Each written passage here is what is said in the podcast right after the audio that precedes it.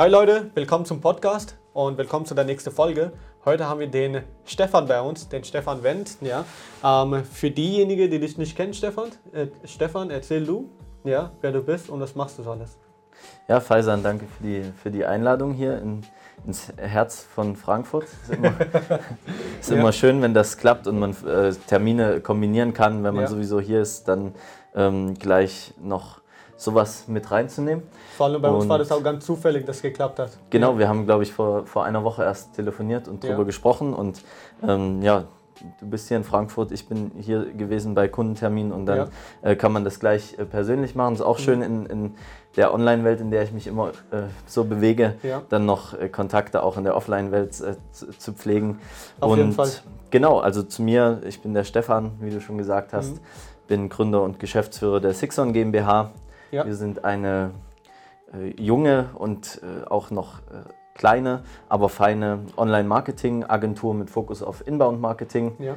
Ich möchte nicht zu viele Buzzwords gleich am Anfang ja. in den Raum werfen. Darüber können wir uns ja nachher unterhalten. Du kannst gerne jederzeit äh, einhaken und mich fragen, wenn es irgendwas gibt, ja, was vielleicht nicht so verständlich ist für den einen oder anderen. Auf jeden Fall. Und, ähm, genau. Ich kümmere mich um euch, ja. Wir, wir schaffen das schon. ähm, du sagst Geschäftsführer? Ja, also ähm, erstens, äh, ihr seid auch ganz neu so am Markt. Ja. Wie kam die Idee, dass du gesagt hast, du, ich will mein eigenes Ding durchziehen? Na gut, ich habe studiert und das war ein duales Studium. Und ähm, ich habe das angefangen und habe relativ schnell gemerkt, dass es nicht das entspricht oder nicht dem entspricht, was meine Erwartungen waren. Mhm. Und ähm, dann habe ich mir schon immer nebenbei äh, was überlegt, was mir Spaß macht und bin auch so in die Online-Welt gekommen, habe meine ersten Webseiten gebaut, habe äh, mir alles selbst beigebracht, was, zum, was man so zum Thema Webseiten wissen kann und sollte, um da äh, was zu machen. Und ähm, dann habe ich schon während des Studiums damit Geld verdient als Einzelunternehmer und habe auch Menschen kennengelernt, die in demselben Umfeld tätig sind. Habe auch eine Firma mit einem Geschäftspartner zusammengegründet, die schon so in die Dienstleistungsschiene reinging, die B2B-Schiene. Habe viel gemacht und viel ausprobiert äh, während dieser Studienzeit und ähm, bin dann auch sehr glücklich gewesen und auch dankbar dafür, dass ich direkt nach dem Studium äh, selbstständig weitermachen cool, konnte, ja. also davon leben konnte, von mhm. dem ähm, ja, vom Online-Marketing in, in der Online-Welt, die mir sehr viel Spaß macht und äh, habe das dann als Freiberufler gemacht, als Selbstständiger, als mhm. Einzelunternehmer und im letzten Jahr, äh, also das lief immer sehr gut und im letzten Jahr habe hab ich dann die Entscheidung getroffen und ähm, gemeinsam auch mit dem Team und den ja. Menschen, die da noch mit, mitwirken, dass wir das größer aufziehen, eine Agentur draus machen, eine mhm. GmbH gründen und uns da in dem Markt dann noch tiefer ja, spezialisieren. Ja. Was waren so die ersten Unterschiede, wo du gesagt hast, jetzt will ich das Vollzeit machen? Ähm, ähm, weil das erfordert ja auch ein bisschen Mut zu sagen, hier du, das ist mein Startup, das ist mein Baby und das will ich wirklich Vollgas durchziehen und mich auch davon finanzieren. Ähm, was waren so die Unterschiede in den ersten Tagen im Gegensatz zu früher, wo du das nebenbei gemacht hast, dann auf einmal das hauptsächlich so hauptberuflich durchzuziehen? Also das erste war natürlich, dass ich ähm, schön viel Zeit dafür hatte, was okay. mir wirklich Spaß macht ja. und wofür ich frühmorgens gerne aufstehe, weil in der Studienzeit war das äh, gut und gern mal so, dass ich mir den Wecker auf 4 Uhr gestellt habe äh, und ganz zu un unmenschlichen Zeiten schon fast und dann aufgestanden ja. bin und dann ja. dreieinhalb Stunden alles gemacht habe, Content geschrieben habe, meine sozialen Medienprofile äh, betreut habe mhm. und da so in meiner, in meiner Welt war. Und dann gegen 8 Uhr ging die Uni meistens los oder die Praxis, äh, Praxisphase, je nachdem, welche Phase gerade war. Und dann ging das immer bis 17 Uhr ungefähr. Und dann bin ich nach Hause gekommen und dann ging es weiter. Und dann auch manchmal wieder bis 11, 12 Uhr. Also ja. das war eine äh, sehr harte Zeit. Mhm. Für mich jetzt nicht, aber also für mich hat es sich nie so sehr hart angefühlt. Aber jetzt kann ich sagen, dass es schon eine Belastung war, mhm. ähm, was ich damals gemacht habe. Und äh, dann natürlich, wo ich äh, am ersten Tag, wo ich dann das selbstständig gemacht habe, Fulltime, das war natürlich ein cooles Gefühl aufzustehen und zu wissen, hey, jetzt kann ich den ganzen Tag das machen, was mir so viel ja. Spaß macht und wofür ich früher auch gerne mal um vier aufgestanden bin. Ja, und ähm, die Unterschiede äh, im, äh, zu deinem Mindset, weil man musste auch sich so erstmal während der Uni-Zeit zu Sachen zwingen, die einen gar nicht so Spaß gemacht haben, dann auf einmal sehr viel Zeit dafür zu haben, um genau das zu machen, was einen so Spaß macht. Ja?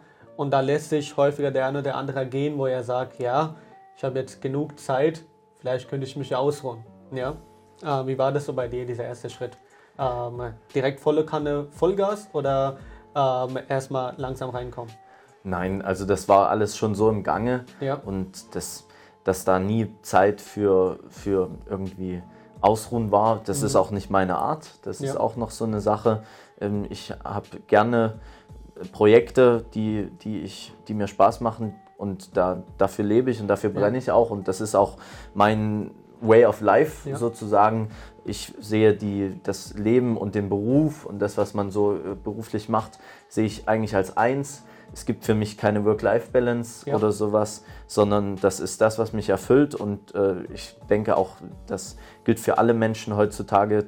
Das, was man als Beruf macht, das macht man 40 Jahre lang und äh, verbringt damit sehr viel Zeit und das Sehr viel, sollte, ja. Das sollte nichts sein, wo man sich zu zwingen muss, hinzugehen oder zu machen. Das sollte was sein, wofür man brennt und wo man Leidenschaft hat. Zumindest ein bisschen in Mhm. Ja. irgendeiner Art und Weise, weil sonst verbrennt ein das und sonst äh, liegt man irgendwann auf dem Sterbebett, Ja. um das Bild mal zu schließen und sagt, äh, hätte ich doch mal was Mhm. anderes gemacht. Wie kam Marketing? Also Marketing die finale Entscheidung, dass das deine Leidenschaft ist? Das hat sich dann so, Steve Jobs hat es mal ganz gut in einer Abschlussrede für, für die Harvard-Uni oder Stanford-Uni oder sowas beschrieben mit Connecting the Dots. Ja, kenne ich ja. Und kennst du bestimmt, kennen vielleicht auch einige der Zuhörer oder Zuschauer. Und ähm, ja, das hat sich bei mir so ergeben. Wie gesagt, ich habe mir das beigebracht, wie man eine Webseite baut und wie das, die Online-Welt funktioniert, weil es mir Spaß gemacht hat, weil ich das interessant fand. Und dann nach und nach habe ich erkannt, wie viel Nachfrage da auch herrscht und wie viele Unternehmen in Deutschland da auch Nachholbedarf haben. Ja. Und ähm, Marketing ist klassisch geprägt etwas anderes, als was es heute ist, weil Marketing und Vertrieb in der digitalen Welt sehr nah beieinander ist und sehr Ja. zahlengetrieben ist. Und früher war Marketing vielleicht etwas noch ein bisschen anderes, ja, wo es vor allem um Präsenz und Markenwahrnehmung geht. Heute geht es eigentlich sehr schnell auch um Umsatzsteigerung. Verstehe. Ja, und ähm, was ist da dann dein Ansatz? Branding oder reine Zahlen, rein Zahlen verfolgen und Umsatz zu steigen? Also Inbound-Marketing hatte ich ja vorhin schon mal erwähnt. Das ist so der Fokus mit unserer Agentur. Das heißt, Inbound ist so der Begriff für eingehendes Marketing, Ja. also Pull-Marketing, die Leute zu sich zu holen.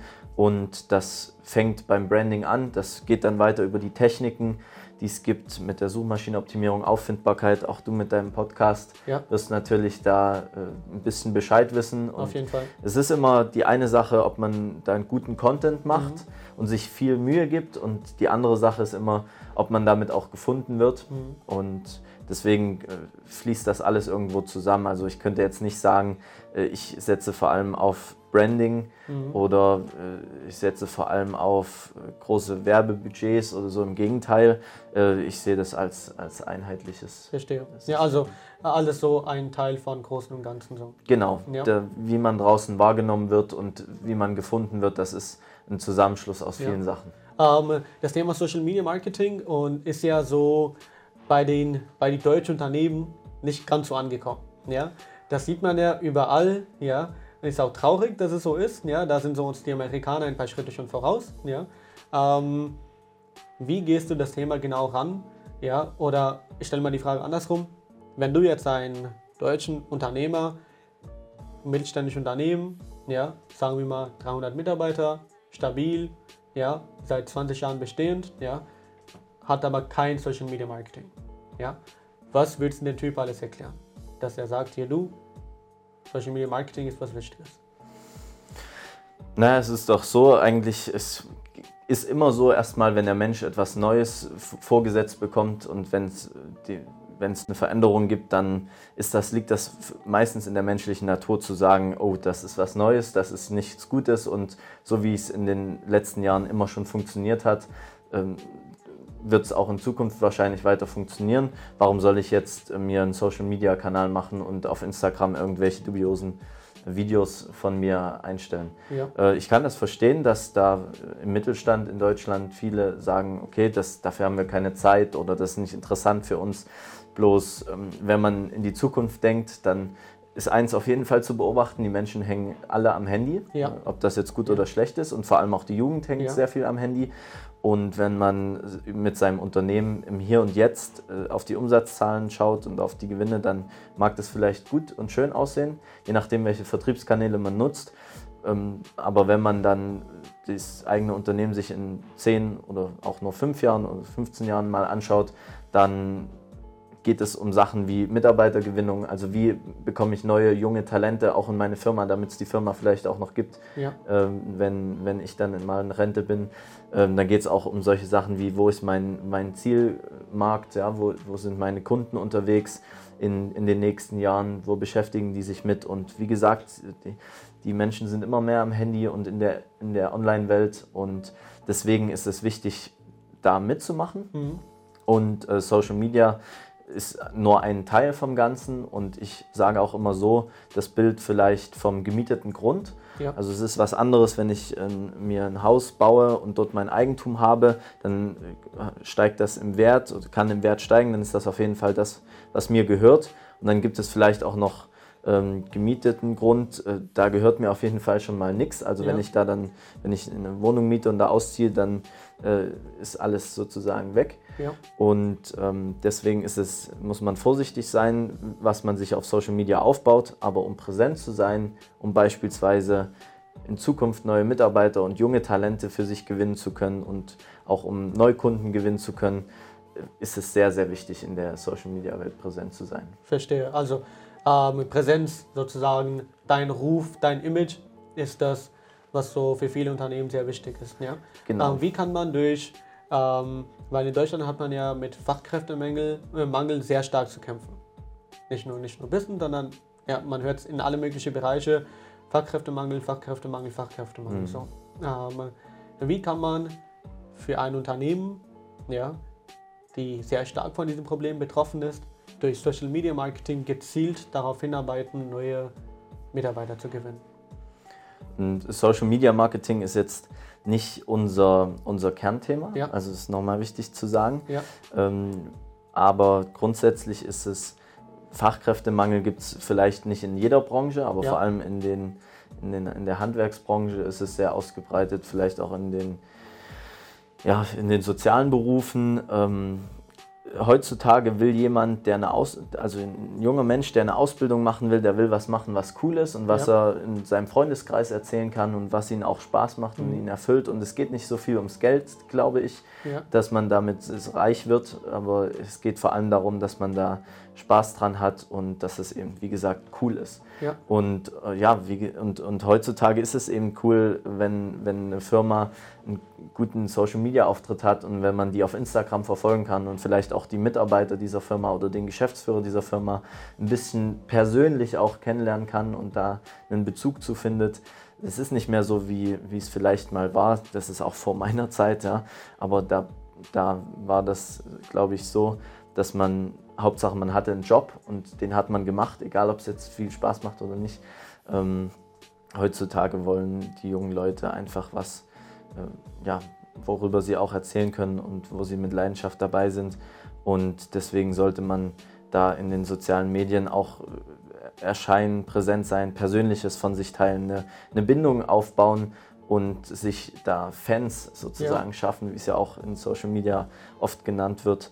Und äh, ja, wenn man das schafft, dann ist man auf einem sehr, sehr guten Weg. Und dann braucht man sich auch keinen Kopf machen, ob es die Firma in 10, 15 Jahren noch geben wird. ja, Weil dann ähm, hat man einfach Leute, die einen so oder so verfolgen und die dann auch gern für dich arbeiten. Ja? Da geht es nicht darum, noch ähm, ein bisschen mehr Gehalt oder so auf dem Papier zu haben, sondern es geht vor allem darum, sich damit identifizieren zu können. verstehe. Ja, also das ist das Thema, was glaube ich so für die kommende Generation und für die bestehende Generation auch wahrscheinlich sehr, sehr wichtig ist, dass sie da sehr stark darauf achten. Ja? Ähm, lass uns ein paar, lass uns äh, über ein paar persönliche Themen sprechen. Ja? Erstens, ähm, äh, was war so dein größter Einfluss bisher im Leben? Welche Person, Bücher, was hat dich am meisten geprägt? Eine spannende Frage, äh, was mich am meisten geprägt hat.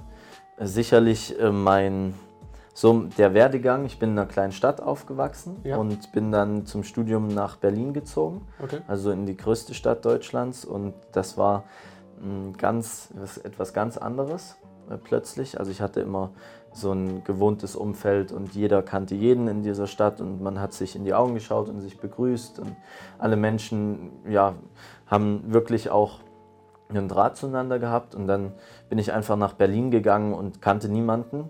Nummer eins und dann kannte ich auch die Stadt nicht. Nummer zwei und dann kannte ich auch dieses ganze Neue mit Studium und äh, mit diesem, das war bei einem großen Konzern, dieses duale Studium, das kannte ich alles nicht, die ganze, Ja. diese ganze Welt, so wie die dort läuft.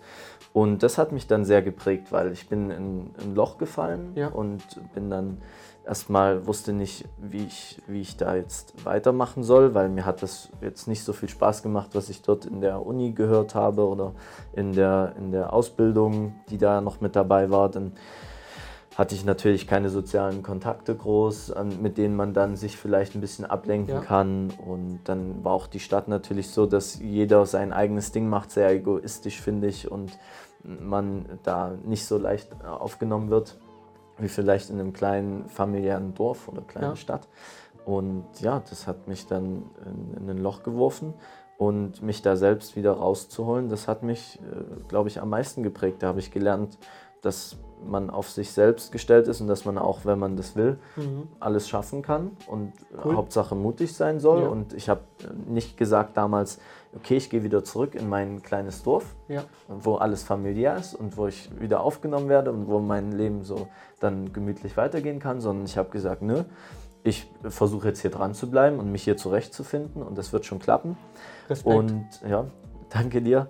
Und dann bin ich auch in eine Buchhandlung gegangen, ein entscheidendes Erlebnis. Bin so in die Buchhandlung reingegangen, habe mir gedacht, okay, vielleicht finde ich hier etwas, was, weil ich war vorher nie der große Bücherleser, so. Ich Ja. habe nie ähm, mich damit beschäftigt, aber ich habe dann in, in dieser Bu Buchhandlung, das war in Berlin am Alexanderplatz, Alexa, ist ein großes Kaufhaus dort, Ja. großes rosanes Kaufhaus, irgendwie so fällt total auf, wenn man am, Alex, am Alexanderplatz ist. Und dann reingegangen, Buchhandlung, und dann gab es dort diesen Bereich Lebenshilfe. Ja. Und äh, das hat mich erstmal so, habe ich mir gedacht, okay, was soll das? So, Ja. Das ist, war für mich ein Begriff, mit dem ich überhaupt nichts anfangen konnte, aber es hat irgendwie äh, gepasst oder es hat Mhm. m, sozusagen äh, nach mir gerufen, dass Mhm. ich dorthin gehe und ich habe mich da einfach dann treiben lassen, habe ein Buch gesehen, das hieß So denken Millionäre. Okay. Und äh, das habe ich mir dann gegriffen, habe das gekauft. Und die Ansätze, das waren vor allem Mindset-Ansätze, das Ja. hatte jetzt nichts fachlich groß mit Hintergrund, aber das waren Ansätze, da habe ich mich wieder gesehen, ja, dass Ja. man an sich glauben soll, dass man das tun soll, was, was man mag und was man liebt und dass alles sich im Leben auch gut entwickeln wird, wenn man mutig ist. Und ähm, das hat mir gefallen. Da bin ich dann in, dieser, in, die, in diesem Bereich auch weitergeblieben, habe mir das nächste Buch geholt, das nächste Buch geholt, das nächste Buch geholt. Und das war ein großer Wandel eigentlich meiner Persönlichkeit, auch so in meinen mein, mein Charaktereigenschaften Ja. und wie ich so lebe. Ja. Und wie ist es, wenn du jetzt wieder zurück nach deinem Kauf gehst, ja? nach deinem Dorf? Ja? ähm, äh, nehmen, die, nehmen die Menschen dich da ähm, anders wahr? Sagen sie, dass du dich weiterentwickelt hast, äh, dass du dich verändert hast? Wie ist es? Klar, also äh, die Kontakte, die ich dort habe und die von früher, da wir sind immer noch gern, wir machen immer noch Sachen gern zusammen, aber jeder geht so seinen Weg und jeder entwickelt sich so und ähm, ich, mir wird jetzt nicht gesagt, boah, du hast dich um 180 Grad ge, ge, geändert, Ja. Aber sicherlich äh, wird man mich anders wahrnehmen als damals. Ja. ja. Wie sah so der 15-jährige ähm, Stefan. Nee, nee, nee, nicht das, sondern ich wollte einen coolen Zusatz hinzufügen. Der 15-jährige Schüler, Schüler ist man ein 15-Jähriger, oder? Ja. Ja. ähm, wie sah der 15-jährige Schüler Stefan aus? Ähm, war der sehr begabt in der Schule? War der so Chiller, der ganz hinten gesessen hat? Ja. Ähm, wie war es denn so? Also ich habe auf jeden Fall erstmal richtig gern Fußball gespielt und auch sehr viel Fußball gespielt. Ja. Ja, also jede Zeit, die ich hatte, die sind wir kicken gegangen. Und sonst habe ich auch Leistungssport als, äh, also Fußball als Leistungssport gemacht. War sonst sowieso vier, viermal die Woche beim Training und einmal am Wochenende beim Punktspiel. Und da habe ich auch viel meinen Eltern und meiner Oma zu verdanken, dass die das alles mitgemacht haben, Okay. mich immer zum Training gefahren haben und Mhm. so weiter. Und in der Schule war ich, äh, damals glaube ich, ist man auch in der Pubertät, da war ich vielleicht für den einen oder anderen Lehrer auch anstrengend, Ja, äh, weil ich mir eigentlich nichts gefallen lassen habe ja, und immer äh, sehr, sehr laut auch war oder ähm, dann das gesagt habe, was ich denke. ja. Und Direkt oder? äh, ja, sehr direkt. Sehr, sehr direkt. Ich ja. habe mich gern mit den Lehrern angelegt und äh, das Ja. war sicherlich nicht immer richtig Ja, oder also rechtens. mündliche Noten, also Genau. mündliche Noten sahen top aus. Na gut, inhaltlich habe ich mir immer Mühe gegeben. So. Also ich habe äh, mir immer Mühe gegeben, da äh, gute Noten zu schreiben, weil ich wusste, okay, das ist wichtig. Ähm, aber ich habe auch äh, ganz klar gesagt, wenn mir was, was nicht gepasst hat und Mhm. habe mich auch gern mit den Lehrern angelegt und äh, habe da auch so, das war so, in der Schule war irgendwie so mein Kala Kanal, auch so irgendwie Frust abzulassen. Ich war Ja. zu Hause immer ganz entspannt und so, aber ja, wenn, wenn mir da in der Schule was nicht gepasst hatte, dann habe ich das auch immer so gesagt. Trotzdem von den Ergebnissen her war das immer gut. ja. Also hast, hast das gut überstehen können. Ja. Ähm, 15-jähriger Freund Stefan, ja. Mhm. Ähm, wie war der so? Ich hatte einen kleinen Freundeskreis Ja, und ähm, habe gern, ja, hab gern da in dem, in dem Freundeskreis haben wir gern zusammen was gemacht. Wie gesagt, Fußball spielen gegangen. Ähm, ich denke, ich war immer ein loya lo loyaler Freund. okay. Sehr gut. und Also äh, das ist dieser erste Wert, was dich prägt, Loyalität. ja, Ja, Ja. cool. Ja, da sind wir uns ähnlich. Ja. Genau. Cool. Ähm, okay, was noch? Hab gern, ähm, wir haben auch gern mal ein Ründchen gezockt zusammen. Mhm. Äh, war, war mir schon wichtig, mit den, mit den wenigen Leuten, mit denen ich mich gut verstehe, dann auch ein inniges Verhältnis Mhm. zu haben, offen über alle Themen zu sprechen und einfach Spaß zu haben. Ja.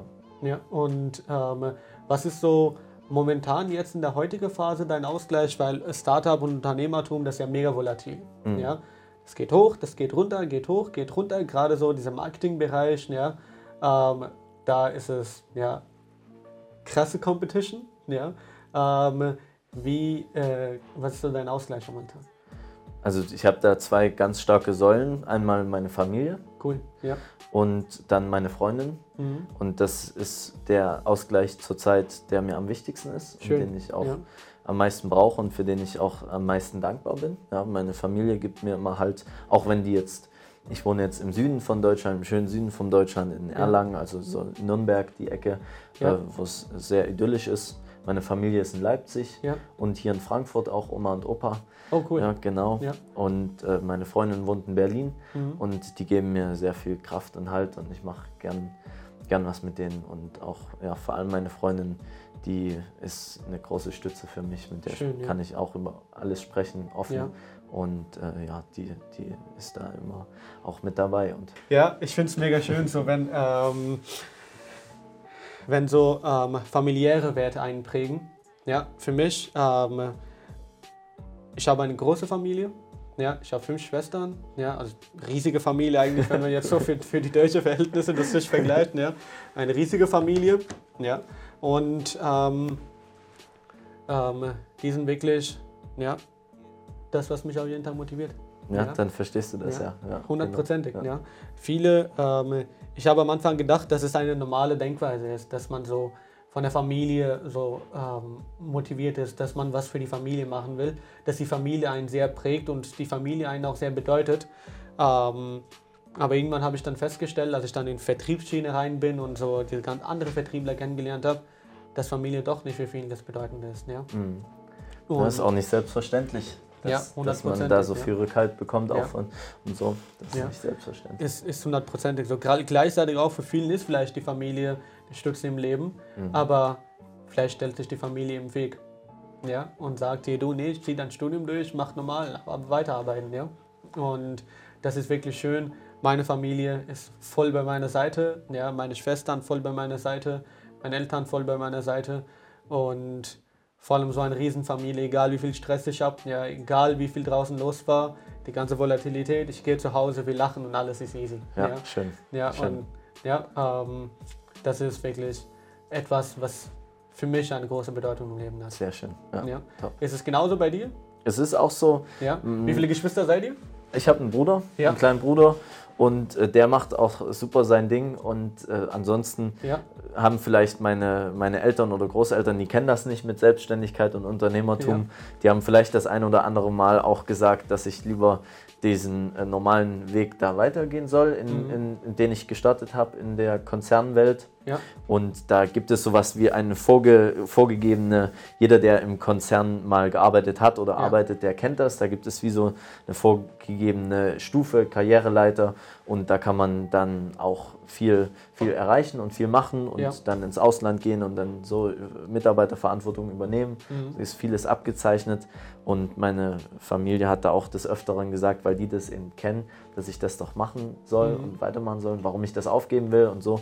Aber ähm, da bin ich dann stur geblieben sozusagen und dann haben sie sich auch sehr damit angefreundet und Cool. unterstützen mich dann auch. Das Ja. ist das Wichtige. Ja. Sehr schön. Ja. Das hat aber ein bisschen gedauert, ja, bis sie so. Ich habe einfach das so gemacht, wie ich das wollte und die haben sich dann Gott sei Dank nicht äh, da, dagegen gewehrt. Ja? Die haben Cool. dann nicht gesagt, wenn du, dein, wenn du dich jetzt selbstständig machst oder deine Firma gründest, dann äh, brechen wir den Kontakt ab. Ja? Das, Okay. hätte ja, das Ja. hätte ja auch, das kann vielleicht auch passieren, aber Ja. die, die haben gesagt, okay, wir verstehen davon nicht so viel, Mhm. aber trotzdem unterstützen, wenn du das gern machen willst, dann unterstützen wir dich da. Und das ist nicht selbstverständlich und dafür bin ich sehr dankbar. Ja. Ja, sehr schön. Wie wichtig sind Misserfolge im Leben? Äh, sehr, sehr wichtig. Ich denke, ob es jetzt Misserfolge heißt, also ja, ist Ja, immer sehr negativ genannt, sehr Ja. negativ genannt, gerade auch sehr provokant. Ja. Ja, ja. Weil ich denke auch so Fehler, Fehlschläge, Misserfolge, wenn was eben nicht so läuft, wie man es vielleicht geplant hat, das ist sehr wichtig, weil davon, davon lernt man am meisten. Mhm. Ja? Wenn, wenn alles gut läuft und gut klappt, dann lernt man da auf jeden Fall nicht so viel, wie wenn etwas nicht läuft, weil Ja. dann kommt man, wenn man, wenn man, ja, wenn was nicht läuft, kommt man in den Zugzwang, sich irgendeine Lösung überlegen zu müssen. Das ist was anderes, wenn es gut läuft, dann macht man das weiter und dann äh, vielleicht setzt man sich sogar hin und überlegt, was man noch besser machen könnte. Ja, das ist aber für die meisten auch nicht mehr selbstverständlich. Ja. Äh, Wenn eben was nicht klappt, dann ist man unter Zugzwang, neue Sachen auszuprobieren, nach neuen Lösungen zu suchen, vielleicht andere Menschen zu fragen, andere Fragen zu stellen. Und dann ja, entwickelt man sich viel, viel schneller. Ja. Und deswegen ist es, denke ich, sehr wichtig. Ja. Welche Misserfolge kann man so in äh, Social Media Marketing Bereich, also gerade so im Marketingagenturbereich haben? Äh, Ja. Oder welche, ich sage wieder Misserfolge, welche Fehler könnte man da haben, die du vermeiden würdest? Äh, aus welcher Perspektive jetzt? Ähm, zum Beispiel, ähm, du hast ja mit Sicherheit ein paar Fehler gemacht, ja, äh, woraus du mega viel gelernt hast, ja, die du aber jemandem anderen jetzt auf den Weg geben kannst, hier du, wenn du sowas machst, achte drauf, mach das nicht. Mhm. Also jetzt aus der Sicht äh, der, des Geschäftsführers erstmal ist es, glaube ich, ein großer Fehler, wenn man sich, was heißt ein großer Fehler? Es ist auf jeden Fall nicht so gut, wenn man sich mit sehr vielen Dingen äh, oder Projekten parallel beschäftigt. Okay? Da muss man schon eine gute Grundlage haben oder sehr gute Partner auch haben, damit das funktioniert, damit man sich mit mehreren Sachen gleichzeitig beschäftigen kann. Ansonsten ist es wichtig, wenn man da noch am, am Anfang ist und noch nicht so ein großes Netzwerk hat und vielleicht auch nicht die besten, die besten Partner oder sogar Einzelkämpfer, also alleiniger Geschäftsführer ist, dann ähm, ist es wichtig, sich zu fokussieren, weil sonst geht zu viel Energie verloren und sonst macht man zu viele Sachen gleichzeitig und nichts wird so richtig was. Es gibt ein Bild von dem, der Hasenjagd, wo man versucht, zwei Hasen, die in eine verschiedene Richtung laufen, Ja. beide zu, zu fangen und Mhm. zu jagen. Ähm, dann steht man am Ende ohne da, weil Ja. die bewegen sich so schnell, da kommt man überhaupt nicht hinterher und man kann nicht zwei Hasen dann Mhm. gleichzeitig fangen, äh, sondern man muss sich konzentrieren, dass man einen Hasen fängt und erst dann, danach den nächsten. Ja? Ja. Und so ist es äh, auch im, im Unternehmertum, denke ich, dass man da jedes Projekt mit viel Fokus äh, nacheinander Ja. äh, behandelt und abarbeitet. Und ja, ansonsten viele Fehler. Also wir haben auf jeden Fall viel Werbebudget beispielsweise auch verbrannt. Also es, man kann Ja. auch viel Geld ausgeben für die Ja. falsche Sache. Es ist immer Was wäre so eine eine- falsche Sache? ähm, na, beispielsweise die falsche Zielgruppe. Wenn Ja. man jetzt, das ist jetzt schon eher im fachlichen Bereich, Ja. gehen wir ein bisschen tiefer rein. Wenn man eine Werbeanzeige schaltet und nicht die richtige Zielgruppe vorher Ja. definiert hat, dann verbrennt man Werbebudget. Wenn Ja. man vielleicht die richtige Zielgruppe hat, aber keine professionellen Werbeinhalte hat, keine guten Werbetexte hat, die. Zielgruppe praktisch nicht anspricht oder Mhm. nicht catcht, dann verbrennt man Budget. Wenn man die falsche Plattform Ja. wählt, dann verbrennt man Budget. Ja, sicherlich finanziell gibt es Sachen, äh, wo man auch mal Lehrgeld bezahlt. Ja. Das ist, glaube ich, so das, das Größte, wo, Ja. wo man auch messbar sehen kann, ob etwas geklappt hat oder nicht. Und das gehört auch einfach dazu. Also ich Also kann kurz gefasst, Fokus und Vorbereitung erstmal. genau, genau. was noch? Ähm, vielleicht auch ein Fehler, den man machen kann, ist sich mit den fa falschen Menschen zu umgeben. Ja, das, Okay. Oder, oder mit, mit, also man sollte schon schauen, dass Menschen reden viel und man sollte schauen, dass, die, dass man auch die Perso Person noch kennenlernt, auch persönlich, auf persönlicher Ebene, ähnlich gut wie du das machst, auch mal Fragen zur Vergangenheit zu stellen und Ja. die Person einschätzen zu können. Da kann man sich, glaube ich, auch viel ersparen, Ja. viel Kopfschmerzen und auch vielleicht viel finanzielles Ja. Lehrgeld. Das Ähm, im Zusammenhang auf Kunden, auf Freunde, auf Mitarbeiter? Sowohl als auch, sowohl als Okay. auch, sowohl als auch. Also sowohl, ja, kann man auf alles, kann man auf alles beziehen. Okay, cool. Auch ein Kunde, der viel, der sozusagen immer wieder, den man nicht zufriedenstellen kann, aus unerfindlichen Gründen vielleicht, der am meisten Energie bündelt, aber auch nicht am meisten zahlt. Sowas kann auch äh, einer Firma letztendlich den, den Bestand kosten. Ja. Mhm. Und deswegen auch da ist Fokus wieder wichtig. Fokussiere dich auf die Kunden, mit denen du, mit denen du am meisten Spaß hast. Ja. Und schau auch, ob das vielleicht auch die Kunden sind, mit denen du einen Großteil des Umsatzes machst. 80-20 Pareto-Prinzip. Ja. Ja. Ähm, konzentriere dich auf solche Kunden und nicht auf die, die vielleicht am meisten Zeit von dir wollen oder in Anspruch nehmen, weil sie immer wieder irgendwas verbessert oder gemacht haben wollen, dafür vielleicht im sch- schlimmsten Fall nicht mal ordentlich zahlen. Ja, das äh, bringt nichts, da kommt man da nicht voran. Ja. Und ähm, zum Thema Menschen auch, such dir Mentoren, ja, such, dir, Okay. such dir Leute, die das schon äh, ge gemacht haben oder geschafft haben, wo du gerade auf der Reise bist. Okay. Ich ähm, bin auch meinem Mentor sehr, sehr dankbar, den ich habe, der mich und uns als Firma auch begleitet. Mhm. Und ähm, das ist ein wichtiger, wichtiger Teil auch des Erfolges. Ja. Und die, die können, die Mentoren können, also ja, Menschen, die das schon erlebt haben, können dir viele Abkürzungen geben, ja. 100 Äh, ja. Punkte, an denen du stehst, sowas mit einem Menschen besprechen kannst, der sowas schon mal erlebt hat in der Form oder in einer ähnlichen Form, der gibt dir Ratschläge, wo du überhaupt nicht dran gedacht hast, Ja. ja, die komplett außerhalb deine, deiner Vorstellungskraft vielleicht liegen und die dir dann aber auch einiges an Zeit ersparen können. Cool. Du hast ja das Thema Mentoren eben angesprochen. Und ähm, das Thema Mentoren, das ist mir persönlich auch sehr, sehr wichtig, weil es gibt eine Person in meinem Leben, ja, ähm, der mich sehr geprägt hat, die mich wirklich krass geprägt hat. Ja. Ähm, ohne meinen Mentor ja, wäre ich auf keinen Fall der Mensch geworden, der ich heute bin. Ja.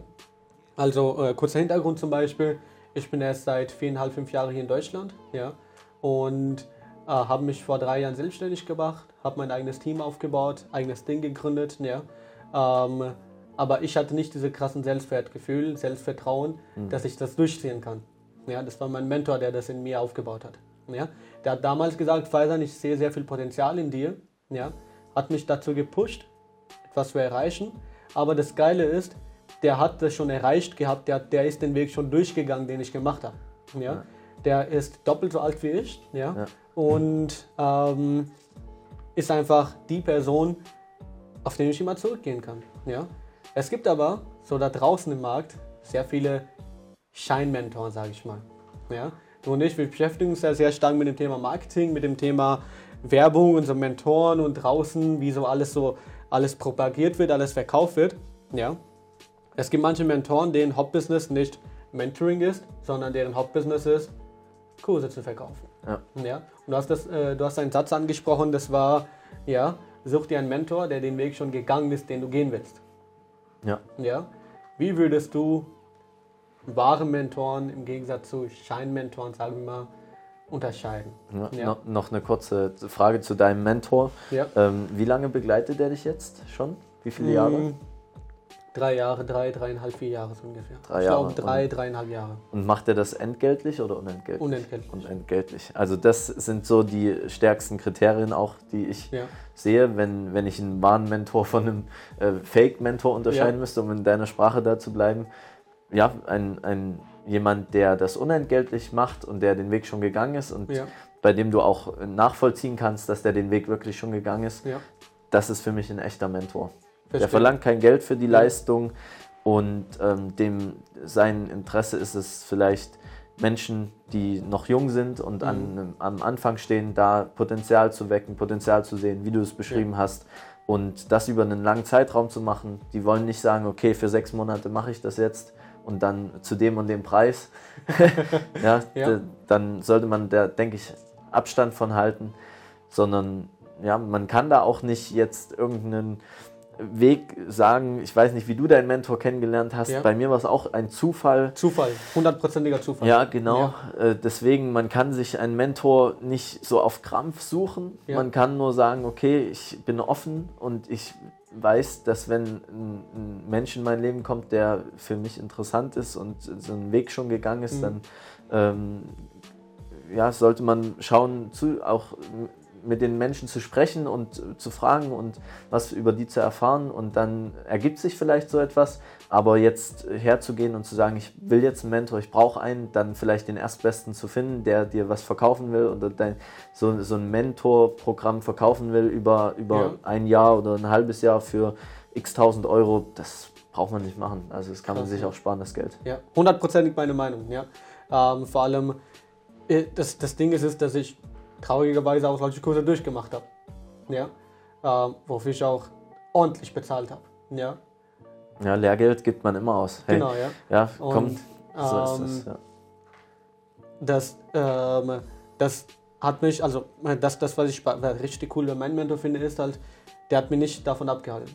Der, der hat mir das nicht abgeraten, sondern der hat mir gesagt, ja mach das, ja sammel doch mal deine Erfahrungen damit. Obwohl er schon wusste, obwohl er schon wusste, dass es Dreck ist, was ich da mache. Ja? Ähm, es wird sehr stark ähm, da draußen, das ist auch eine zusätzliche weiterführende Frage dazu, es wird sehr stark so über das Thema Mindset gesprochen, weniger über das Thema Umsetzung. Ja. Ähm, inwiefern ist Mindset und die Umsetzung ein Garant für einen Erfolg? Was sagst du dazu? ja, die Mindset, also das Mindset ist immer die Grundlage. Ja, Bloß also es passiert nichts. Ja. Ja. nur mit vielleicht einem guten, einem guten positiven Mindset passiert überhaupt nichts. Damit kann man ein glückliches Leben führen und wir, sprechen jetzt hier, glaube ich, auch nicht über die Definition von Glück oder sowas. Das ist ein Fall, ganz nee. anderes äh, Ja. Thema. Aber wenn man äh, da Erfolg im unternehmerischen Sinne haben möchte, Genau, dann ja.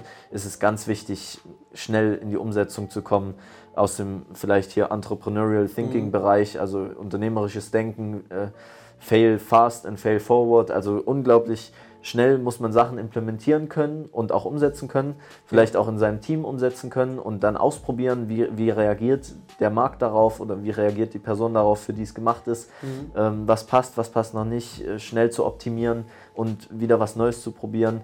Ähm, man darf nie, niemals sich einen Gedanken darüber machen, äh, ob das jetzt oder zu lange Gedanken darüber machen, ob das jetzt perfekt ist oder ob das Ja. schon reif ist oder ob das schon klappt oder ob man selbst damit jetzt schon so hundertprozentig zufrieden ist, sondern man Mhm. muss das Ding rausbringen und äh, an, den, an den Kunden ausprobieren, die Sachen, und dann kann man schauen, was, ob es was Gutes ist und ob es richtig ist oder nicht. Ähm, das, du, hast ja, du hast ja gesagt, so, äh, Mindset ist die Grundlage für, eine, für, für, für Erfolg. Ja?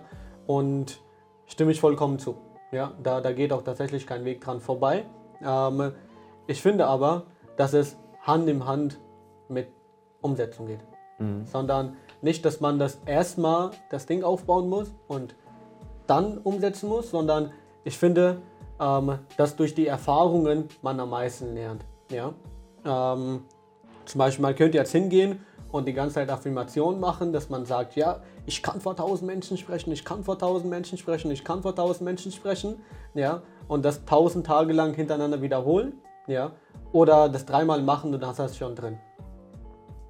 Ja, Ja. das äh, würde ich so unterschreiben. Ja. Ja, und ähm, so, das, das ist das, so was häufiger in die diese Mentoring-Schiene da draußen, ja, ähm, was mir nicht ganz so gefällt. Ja? Ich weiß, ich damit äh, polarisiere ich jetzt sehr stark. Ja? Es werden auch manche Zuhörer geben, die nicht der Meinung sein werden, ja, vielleicht manche Mentoren, die selber in dem Bereich unterwegs sind, ja, sagen, dass ich gerade Bullshit sage. Ja. Ähm, das ist meine persönliche Meinung, ja, weil ich finde, dass ein Mensch mit Erfahrungen viel schneller lernen kann als reine Theorie. Ja. Das ist genau das wie, du kannst dem Kind nicht die ganze Zeit sagen, hier du, steck deinen Finger nicht in Steckdose, steck deinen Finger nicht in eine Steckdose, ja. Wenn er das macht und er spürt, dass er das nicht machen soll, dann macht er das nie wieder. Ja. Deshalb finde ich, Erfahrungen bringen einem viel, viel schneller als Theorie. Genau, und das ist vielleicht auch was, was wir noch festhalten können zum Thema, wenn jetzt da draußen jemand ist, der noch nach seinem Mentor sucht, ja, Ja. egal in welchem Bereich, wenn dich ein Mentor in die Umsetzung bringt und dich dazu zwingt, ja, Ja. dass du das machen sollst, dann ist es auch ein guter Mentor. Ja? Sehr richtig, ja. ja. Hundertprozentig, hundertprozentig. Lass uns über das Thema Zeitmanagement ein bisschen sprechen. Ja. Ähm, erstmal allgemein über deine Zeitroutine und dann über deinen Alltag als Geschäftsführer. Ja. Wie sieht so ein typischer Alltag von dir aus? Wann fängt der an? Wann ist der zu Ende? Was sind so deine Morgenroutinen? Hast du gewisse Routinen? Äh, Im Moment sieht das alles äh, noch relativ chaotisch aus. ja, das sind ja die, das sind ja die ersten Schritte. Ja, das sind Also, die ersten Schritte. Äh, chaotisch in dem Sinne, dass ich äh, aufstehe, wann ich, ja, wann ich eben aufwache sozusagen. Mhm. Also manchmal, oder wann ich mir auch einen Wecker stelle. Manchmal stehe ich mit, mit Wecker, manchmal ohne Wecker auf. Ja. Und äh, ich setze mich sofort an die Arbeit. Also wenn ich weiß, ich habe 8 Uhr einen Termin, dann stehe Ja. ich um 6 auf Ja. oder um 7 und äh, bereite noch was vor, je nachdem, wie, wie der Stand der Dinge ist. Ich plane das meistens einen Tag im Voraus. Habe aber auch jede Woche geplant, natürlich im Terminkalender.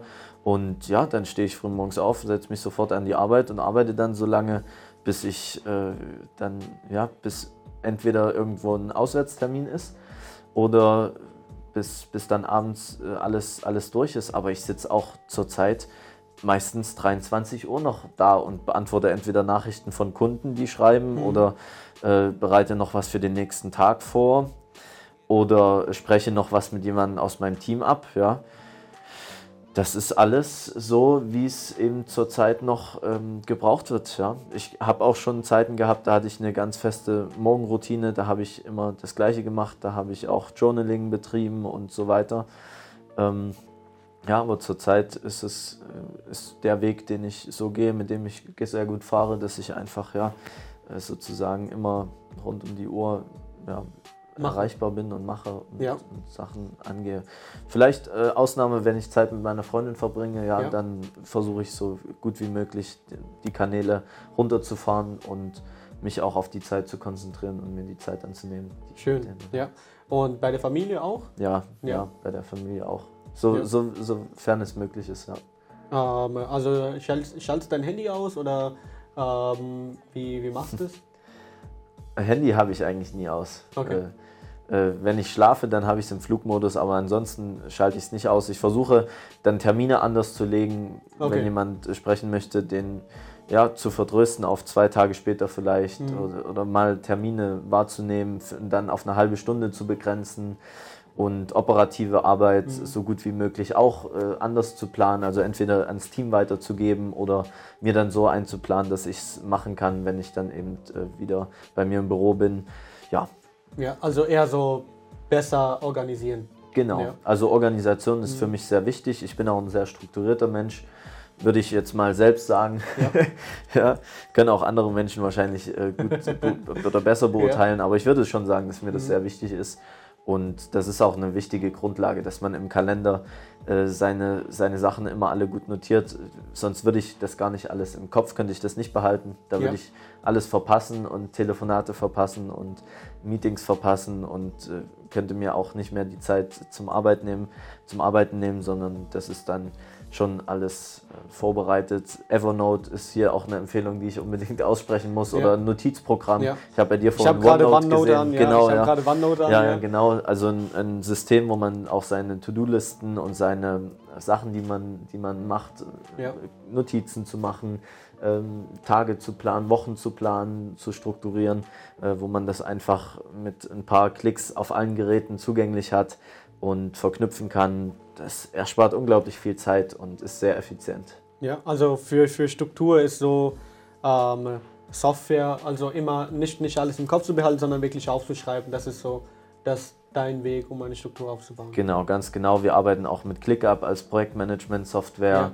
Und äh, das Gute ist, der, mein, mein Projektmanager, der Benjamin, der ist da auch, der ist sogar noch strukturierter als ich. Das ja. ist umso besser, ja. Da ergänzt er mich super und da achtet er auch sehr drauf. Und äh, sowas, Projektmanagement-Tool mhm. zu, zu pflegen, ist auch sehr wichtig. Und da einfach ja, Sachen äh, zu, festzuhalten. Ja. Liquidität, wie wichtig ist das? Liquidität ist äh, auch sehr wichtig. Ist auf jeden Fall die Grundlage, dass ein Unternehmen existieren kann. Ja. Äh, meine GmbH ist komplett eigenfinanziert, also cool. ohne Fremdkapital. Ja. Und das ist gut so. Ja, das ist natürlich gut.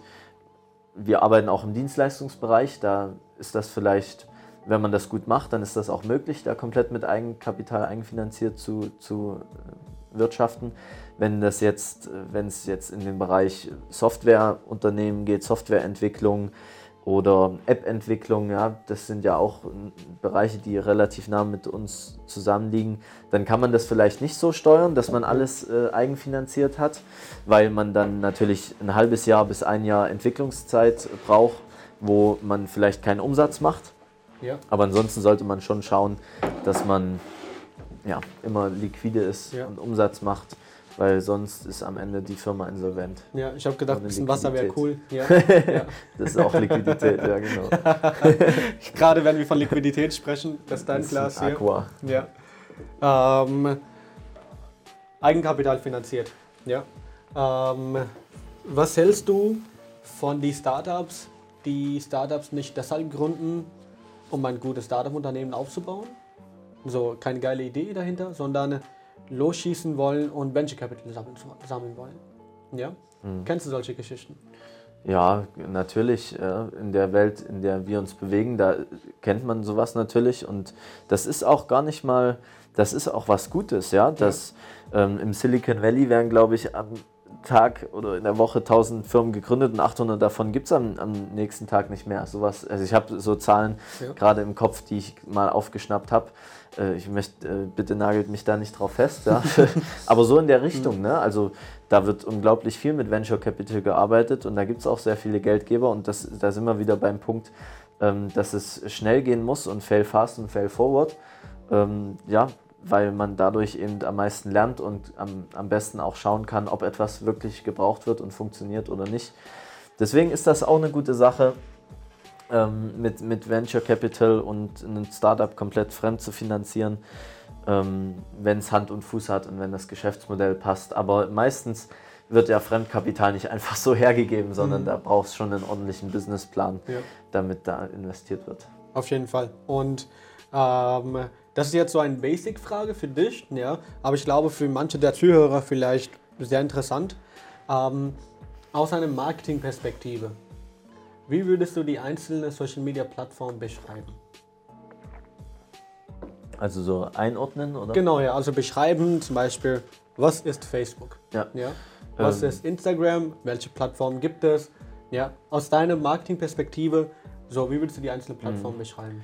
ja, kann man sich vorstellen wie so eine große Blase und da gibt es dann diese ganzen sozialen Medien und sozialen mhm. Plattformen. Und das Witzige ist, dass in, in dieser Blase gibt es dann Überschneidungen in den Plattformen, ja, wo die sich ähneln, aber es gibt auch wieder Sachen, die ganz anders laufen auf den verschiedenen ja. Plattformen. Äh, LinkedIn ist zum Beispiel eine B2B-Plattform, Business to Business, da sind die Leute drauf und wenn sie da drauf sind, dann haben sie auch im Kopf ihre, ihre Karriere und ihr Business. Ja. Wenn die Leute auf Instagram unterwegs sind, dann sind die da nicht drauf, weil sie gerade überlegen, was für einen Job sie als nächstes machen wollen, sondern weil sie einfach konsumieren wollen und sich inspirieren lassen wollen für sich privat oder persönlich, weil sie irgendwelche Gedanken mit aufschnappen wollen. Und da muss man eben unterscheiden, dass es erstmal B2C-Plattformen gibt und B2B-Plattformen, also Business to Business und Business to Consumer. Mhm. Und ich würde auch Facebook und Instagram, gehört ja zu Facebook, eher in den Bereich B2C setzen und LinkedIn in den Bereich B2B. Mhm. Dann gibt es auch noch Twitter, ist auch eine B2B-Plattform. Da ist auch wieder eine andere Marketing-Sprache, die dort gesprochen wird. Es ist jetzt der nächste Bereich in dieser großen Blase, dass bei LinkedIn zum Beispiel sehr ausführlich gesprochen wird über Themen, auch Beiträge veröffentlicht werden auf der Plattform, also ziemlich detailliert auch Erfahrungen geteilt werden. Auf Twitter ist es was ganz anderes. Da werden meistens nur kurze, prägnante Meinungen oder äh, Inspirationen oder Gedanken geteilt, ja, oder Veröffentlichungen, also Announcements, News geteilt. Und da spricht jede, äh, jede Plattform so ihre eigene Sprache. Auf Instagram werden vor allem Bilder geteilt, also Emotionen über Bilder transportiert. Dann gibt es äh, auch Snapchat, ja, ist auch eine soziale Plattform, da werden Videos wieder geteilt. Ja, da, das ist ein sehr ausführliches Thema, mhm. wo man wahrscheinlich eine eigene Podcast-Folge zu aufnehmen könnte. ja, und so kurze äh, Erläuterung von TikTok. Äh, TikTok ist äh, sowas ist ähnlich wie Snapchat, ja, also ja. auch äh, Kommunikation findet über Videos statt mhm. und äh, ist sicherlich auch eine Business-to-Consumer-Plattform. Das ja. heißt, man tritt dort mit Endkunden in Kontakt und dann gibt es in dieser Blase auch noch den großen Bereich Zielgruppe und ja. Altersgruppen. Und da ist man bei TikTok im, aktuell im Bereich von vielleicht 5 bis, bis 18, ja? ja? also 5 Jahre bis 18 Jahre. Und da sind also sozusagen die Jugend, die, neu, die jüngste Generation ist dort unterwegs, testet die Plattform aus. TikTok hat in, in letzter Zeit, wenn man sich die Downloadzahlen in, in Deutschland, USA und Asien anschaut, richtig krasse Kurve hingelegt. Also sind Top-Platzierungen Top unter den Downloads, also teilweise besser als oder mehr gedownloadet und mehr genutzt, also auch die Monthly Active Users mehr genutzt als Facebook oder mehr als WhatsApp. Krass. Also es ist wirklich krass, was, was die Plattform in kurzer Zeit geschafft hat.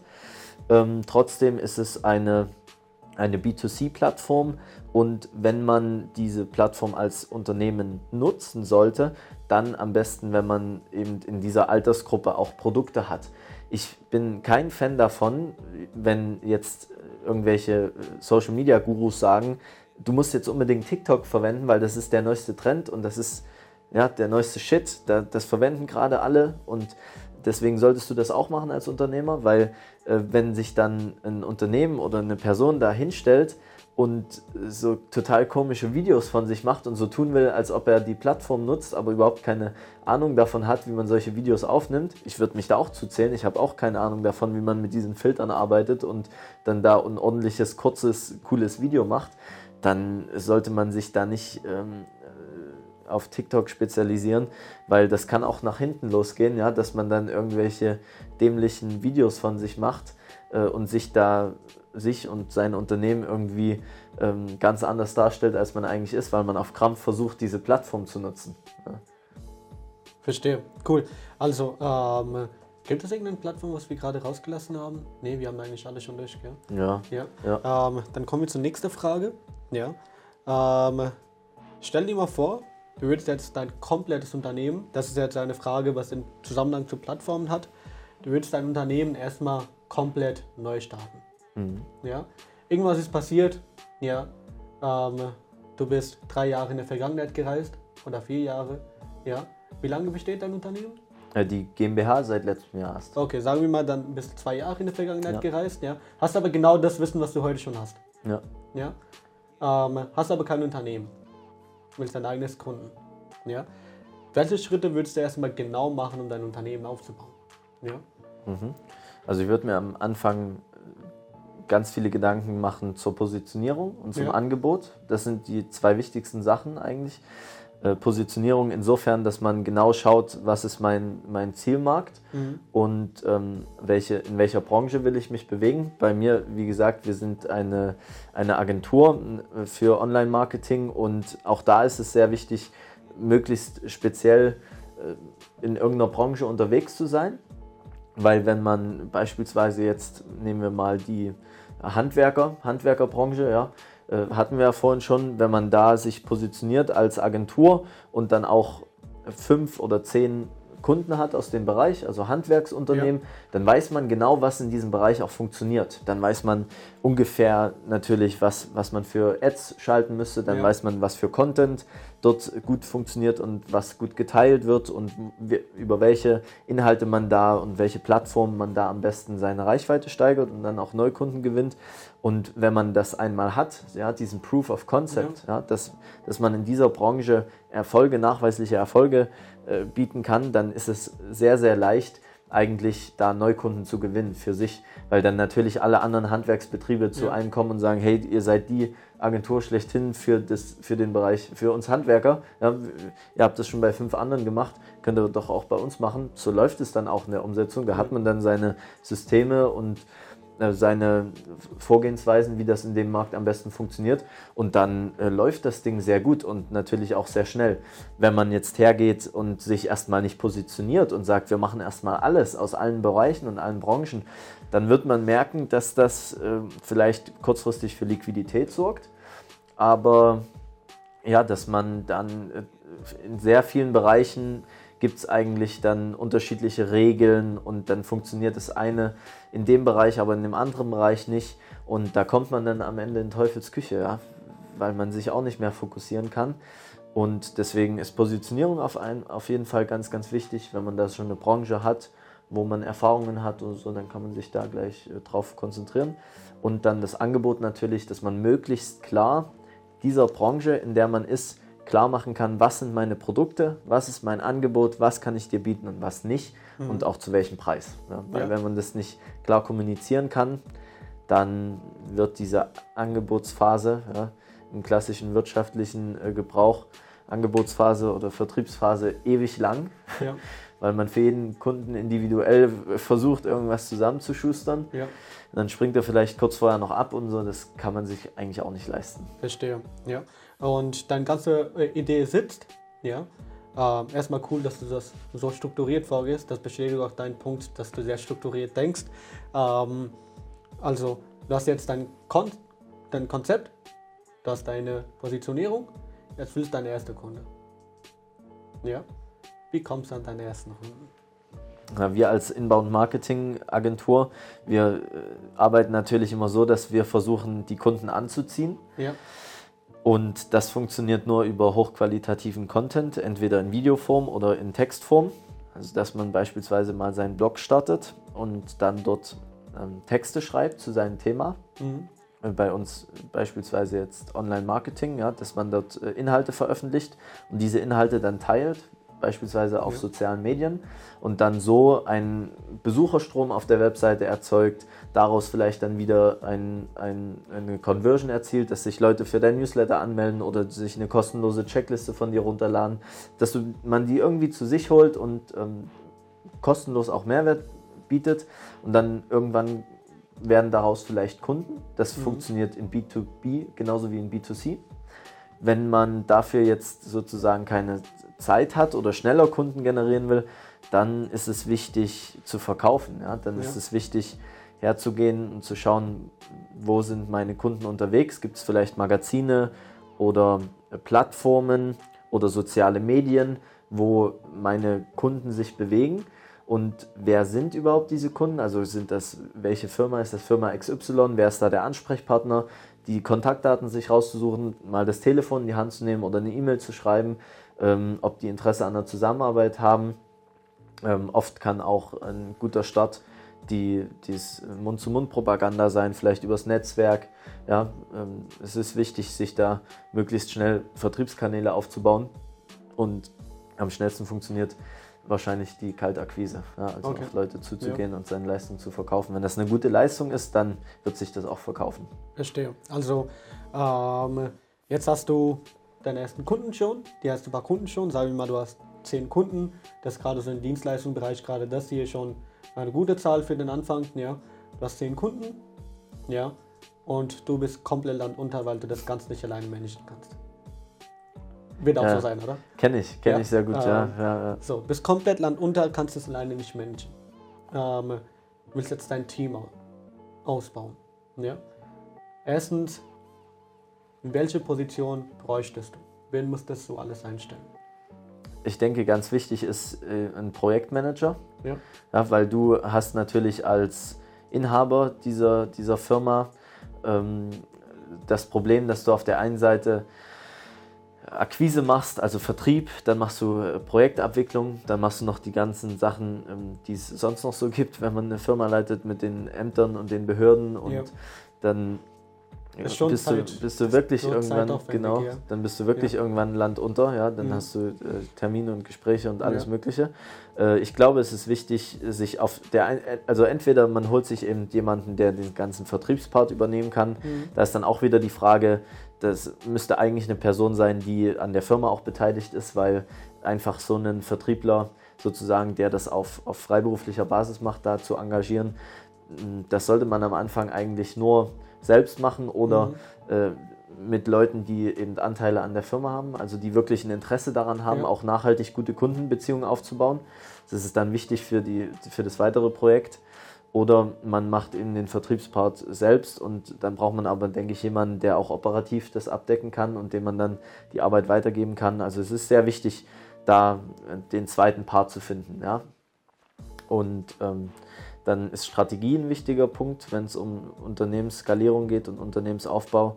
Also was sind strategische Punkte, die es zu beachten gibt?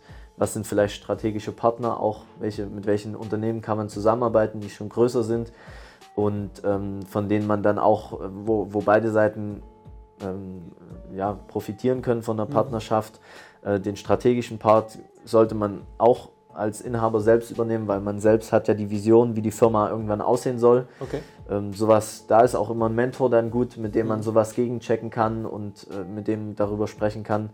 Also das sind so die äh, Strategie, operative Umsetzung und Vertrieb sind, denke ich, so die, das Dreieck, was am Anfang ein Unternehmen sehr gut ins Laufen bringen kann. Und da bauen sich dann eigentlich nur, je mehr Projekte es werden und je, je größer das Ganze wird, da bauen sich dann die Bäume und die Strukturen, so die Äste dann drunter auf eigentlich. Ja. Dann mehr operativ, Ja. dann wird halt dort das Team größer oder mehr Vertrieb, dann wird dort das Team größer. Mehr Partner, dann wird dort das Team größer. Ja, das sind so die Bereiche. Also das ist dann in dem Sinne nur Multiplikation, ja. ja. Ähm, ähm, für viele Zuhörer, das war jetzt gerade sehr massiv an Value, das was gerade der Stefan hier geliefert hat, das war wirklich krass. Ähm, ähm, die finale Frage, die für eine, sagen wir mal, für, um eine gute Grundlage für ein erfolgreiches Unternehmen zu haben, sind auch die richtigen Mitarbeiter. Ja? Und jetzt hast du die Position dir festgelegt, ja?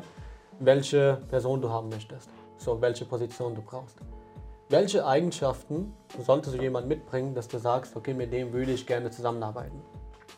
Es muss unbedingt jemand sein, der Leidenschaft in dem Bereich hat und Okay. der dafür brennt, was er macht. Ja. Weil du bist ein junges Unternehmen und du bist ein Startup und du kannst vielleicht noch nicht das finanziell bieten, was andere Unternehmen bieten können, aber was du bieten kannst, ist Flexibilität und Dynamik und vor allem Power und äh, wirklich äh, Drive. Ja? Das ist das, was ein Startup ausmacht. Genau, das wird hektisch werden in, in so einer Startup-Welt. Als junges Unternehmen wird es hektisch werden.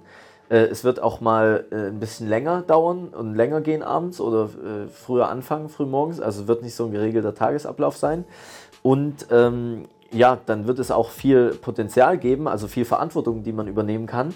Und das sind so Sachen, die deine Mitarbeiter äh, irgendwie auch erfüllen müssen. Ja? Gerade am Anfang, wenn das die ersten Leute sind, mit denen du arbeitest, äh, wenn dann eine Grundlage da ist, dann können das auch Stellen sein, die eben auch besetzt werden von Leuten, die äh, 9 to 5 gerne arbeiten und das aber sehr gut machen.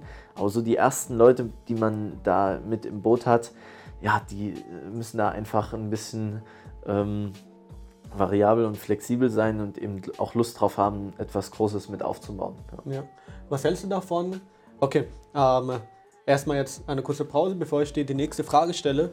Ähm, das war jetzt wirklich zusammengefasst, wie du dein Unternehmen aufbauen kannst. Ja, das war wirklich unglaublich an Value. Ja, jetzt, ähm, ich bin äh, ähm, erstaunt, wie äh, kurz gefasst Stefan das alles erklärt hat. Ja, ähm, vor allem ähm, das, was du gerade zusammengefasst erzählt hast, ist eine Summa summarum von sehr vielen verschiedenen Büchern. Ja, ja ähm, aber das war so auf den Punkt gebracht. Das war mega cool. Ja, ähm, die Frage, die jetzt darauf, ja, ähm, das hat jetzt nicht direkt Zusammenhang mit der, der Frage davor. Was hältst du davon, deine Freunde, ja, oder deine Geschwister als Mitarbeiter einzustellen, ja, welche Vorteile siehst du da, welche Probleme siehst du da? Das ist eine fuchsige Fuchsfrage, gell?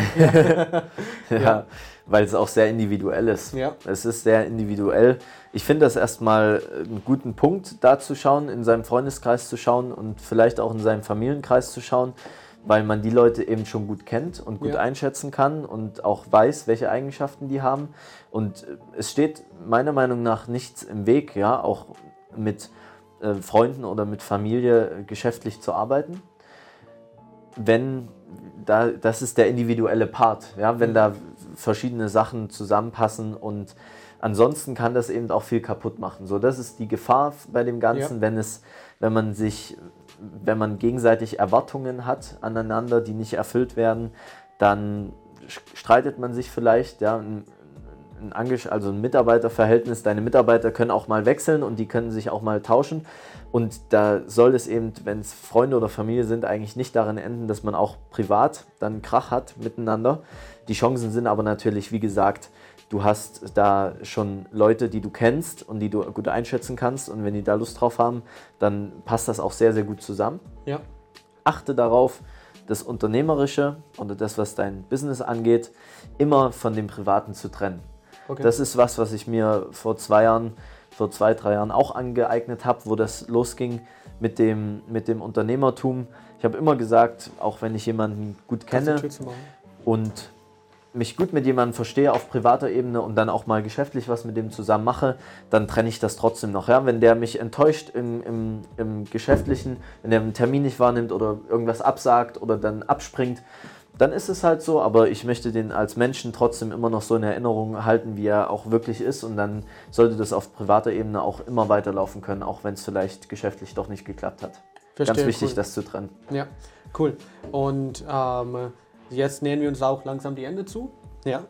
Ähm, Stichwort Weiterbildung. Ja, darüber hatten wir auch am Anfang gesprochen, dass du einige Bücher gelesen hast. Ja. Was ist deine Empfehlung welches Buch oder welches, welche Bücher würdest du empfehlen? Also grundsätzlich kann ich auf jeden, äh, jeden Fall jedem Blinkist empfehlen. Okay. Ist eine App, ich weiß nicht, ob es die auch für Android gibt, aber mhm. auf jeden Fall gibt es die ähm, bei iOS. Das ist eine geniale, geniale App, auf der man sozusagen Zusammenfassungen von Büchern bekommt. Okay und äh, die anhören kann oder auch lesen kann. Mhm. Also gibt es in, in Audio und in Textform. Und das Problem, was ich nämlich habe, ist, dass sich bei mir die Bücher stapeln. also ich habe ein Audible-Abo und ich kaufe mir auch viele Bücher, äh, Fachbücher mhm. und die stapeln sich bei mir zu Hause auf dem Schreibtisch und auf dem äh, Nachtschränkchen und am, am Bett und auch in der Audible-Bibliothek. Da haben sich immer mehr Bücher angesammelt, die ich gerne hören oder lesen mhm. würde, und, aber nicht dazu komme. Und da hat Blinkist, das war so auch ein Game Changer, weil dort kann man sich dann innerhalb von 15 Minuten, auch auf doppelter Geschwindigkeit höre ich sowas immer, dann kann man sich das innerhalb von 15 Minuten so ein ganzes Buch, die wichtigsten Teile aus einem Buch anhören und nebenbei Mitschriften in Evernote machen und dann so das rausziehen, weil in einem Buch ist es oft so, dass, dass dich viele Kapitel vielleicht interessieren, aber du die eigentlich schon weißt oder ja, das bringt dir nicht unbedingt weiter. Es sind meistens nur wenige Nuggets, die man ja. wirklich so umsetzen kann dann in der Praxis. Und dafür ein ganzes Buch zu lesen, das ist dann schon, geht viel Zeit drauf, also ist uneffizient. Und deswegen ist Blink ist äh, auf jeden Fall ein Gamechanger für mich gewesen. Und ansonsten, gute Bücher finde ich, äh, wenn man jetzt als Fachbuch in unserem Bereich äh, Online-Marketing und wir als Inbound-Marketing-Agentur, äh, sollte auf jeden Fall jeder, der sich dafür interessiert, sollte äh, das Buch Inbound-Marketing gelesen haben. Das ist von den HubSpot-Gründern und HubSpot ist eine Inbound-Marketing-Software. Das ist ein geniales Buch. Ja, das, da geht es von, von wie, wie mache ich so, wie schaffe ich, dass mein Unternehmen so interessant ist, dass ich Menschen anziehe, ja, Pull-Marketing betreibe, dass die Menschen zu mir kommen und ich nicht äh, auf die zukommen muss. Und dann geht es auch darum, wie kriege ich die konvertiert und wie schaffe ich es, zu denen wirklich gute Kundenbeziehungen aufzubauen. Also Inbound Marketing, sehr gutes Buch. Auch die Bücher von Russell Branson, Dotcom Secrets und Expert Secrets geht in ähnliche, ähnliche Richtung. Also da geht es auch darum, wie schaffe ich es, Reichweite zu erhöhen, Sichtbarkeit zu erhöhen, Leads zu generieren, wie baue ich so einen Funnel, so einen Verkaufskanal auch auf online für Produkte oder für Dienstleistungen.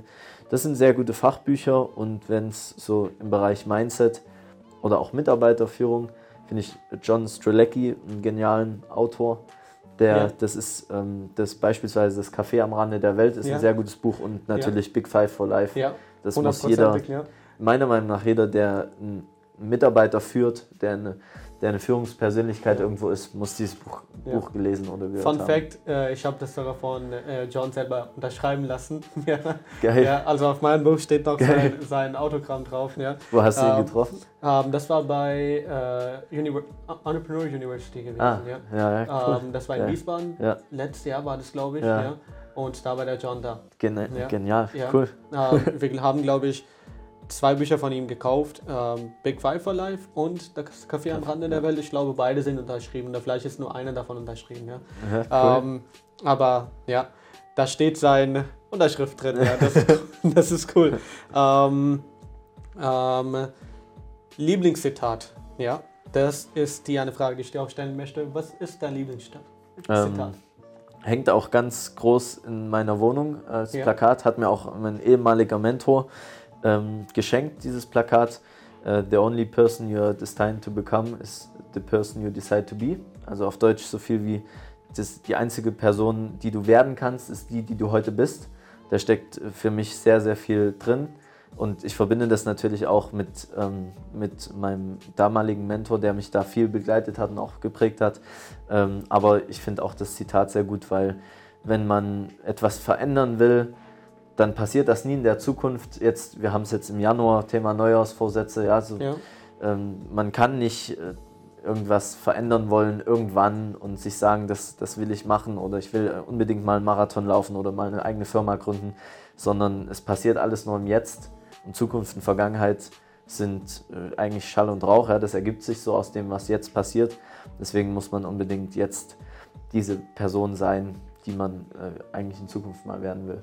Cool. Ja, ähm, faszinierend. Also von meiner Seite aus war das jetzt alles mit den Fragen. Ja, jetzt habe ich ähm, die letzte Frage, die ich eigentlich dir selber überlasse. Ähm, wenn, stell dir mir vor, du wärst an meiner Position, ja, und würdest dir selber eine Frage stellen, die ich aber vergessen habe, dir zu stellen. Ja, welche Frage wäre das? Wir haben, wir haben vieles beleuchtet und alles beleuchtet und ähm, ich denke, wir, wir haben viele Sachen gesagt, deswegen hätte ich auch keine Frage mehr an mich selbst. Du hast das sehr, sehr gut gemacht Ja. und wir haben sowohl Dankeschön. über Mindset-Themen gesprochen als auch über fachliche Themen ein bisschen und deswegen ja, hast du sehr gut gemacht. Ja. Habe ich nichts mehr äh, hinzuzufügen. ja. Dann doch schön, ja, dann fühle ich mich geehrt, ja. Dank dir, dank dir, dass es geklappt hat, ja. Dank dir, dass du dir die Zeit genommen hast, ja, gerade von deinem sehr beschäftigten Zeitplan, ja. Ähm, und gerade, dass es auch direkt hier in Frankfurt geklappt hat, ja. Ähm, wir bleiben in Kontakt. Ich bin so fasziniert, dass wir so ähnlich denken, ja. Das ist unglaublich, ja. Ähm, wenn du wieder in Frankfurt bist, auf jeden Fall, lass uns gemeinsam was machen. Stefan, es war mir eine Ehre. Vielen Ja. Dank. Danke, dass ich hier sein durfte. Ja, mach's gut und dann bis zum nächsten Mal.